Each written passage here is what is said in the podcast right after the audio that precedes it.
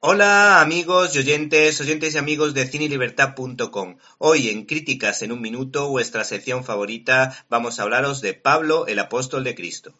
Según los grandes estudiosos, historiadores y teólogos, la figura del incansable viajero San Pablo resulta esencial en la expansión del cristianismo, porque en su encuentro con el resucitado entendió que esa buena noticia no solo estaba destinada a los judíos, sino que había que trasladarla a toda la humanidad.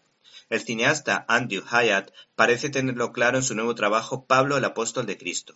Para ello, el realizador ha contado con un buen reparto encabezado por Jim Caviezel, recordado por la pasión de Cristo y por su compromiso cristiano, al que acompañan Olivier Martínez, James Follner, Joanna Welly y John Lynch.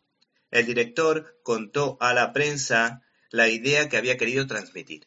Es una película religiosa que no rehuye mostrar la realidad del miedo, el peligro y la persecución que tuvieron que afrontar los primeros creyentes en tiempos de Nerón, y sus asombrosos actos de fe, amor y servicio. Practicar la fe cristiana a menudo suponía una sentencia de muerte en la antigua Roma, que solía ejecutarse por medios espeluznantes.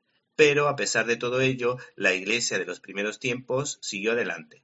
Sus creadores han hecho todo lo posible para mantenerse fieles a la Biblia en los detalles de la vida de Pablo y sus viajes. Luego crearon a una serie de personajes que interactuarán con él para entrelazar la trama dramática a lo largo de toda la película. ¿Te está gustando este episodio? Hazte fan desde el botón apoyar del podcast de Nivos. Elige tu aportación y podrás escuchar este y el resto de sus episodios extra. Además, ayudarás a su productor a seguir creando contenido con la misma pasión y dedicación.